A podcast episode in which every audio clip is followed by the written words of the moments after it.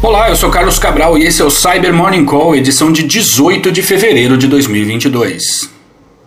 Ontem, os portais de notícias 9to5Mac e Apple Insider, que são especializados nas tecnologias da Apple, publicaram a informação de que uma empresa chamada Passware estaria vendendo um produto que promete quebrar a criptografia do chip T2. O T2 é um coprocessador introduzido pela Apple em 2018 que possui um módulo de criptografia próprio e é responsável por funções bastante críticas, como armazenar as chaves do Face ID, do Keychain, do firmware UEFI e do File Vault, o mecanismo de criptografia de disco presente nos Macs. A vantagem do T2 é que todos esses dados sensíveis ficam fora do disco, em um processador concebido para executar funções de segurança.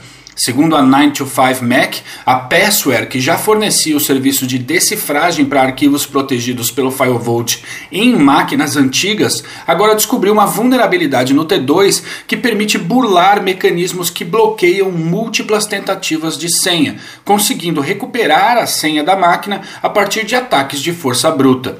Dispositivos baseados no processador M1 não estão vulneráveis ao problema, mas você não precisa gastar dinheiro para trocar seu Mac por causa disso, pois a recomendação aqui é a mais básica e velha de todas. Use senhas complexas, grandes e que misturem letras, números e caracteres especiais. Isso dificultará muito o trabalho da Passware.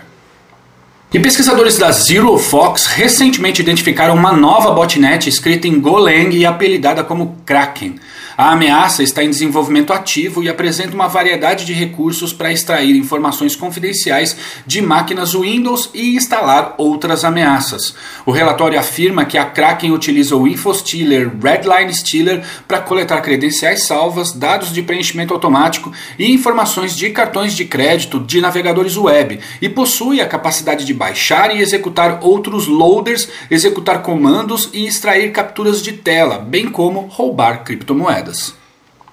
E tem repercutido a notícia de que cinco dos principais bancos do Canadá ficaram offline no final da tarde da quarta-feira, impedindo o acesso aos caixas eletrônicos e serviços bancários online. Os clientes continuaram a relatar problemas mesmo após alguns bancos informarem que o serviço havia sido restabelecido. A causa da paralisação que afetou o Royal Bank of Canada, o Bank of Montreal, o Scotia Bank, o TD Bank Canada e o Canadian Imperial Bank of Commerce ainda é desconhecida. No entanto, ela ocorre após o primeiro-ministro canadense Justin Trudeau invocar a lei de emergências em meio aos protestos dos caminhoneiros anti-vacina que são contra a obrigatoriedade do passaporte vacinal para cruzar a fronteira do país. A lei autoriza os bancos a congelarem contas de indivíduos e empresas suspeitas de estarem apoiando financeiramente o movimento. E o pesquisador Jeremy Fuchs, da Avanan, publicou um artigo ontem afirmando que criminosos estão utilizando o Microsoft Teams como um canal de disseminação de malware dentro das empresas.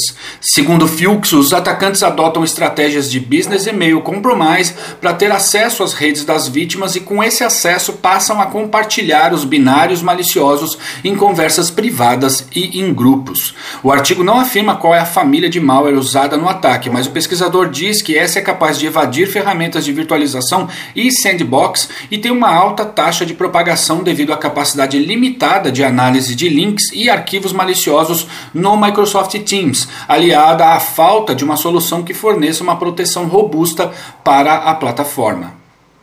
E a Cisco recentemente publicou correções para vulnerabilidades em diversos de seus produtos. Dentre elas, a mais grave foi catalogada como CVE 2022-20653 e afeta o Cisco Email Security Appliance. A falha é causada pelo manuseio inadequado de erros na resolução de nomes do protocolo DNS e permite que um atacante remoto e não autenticado cause uma condição de negação de serviço.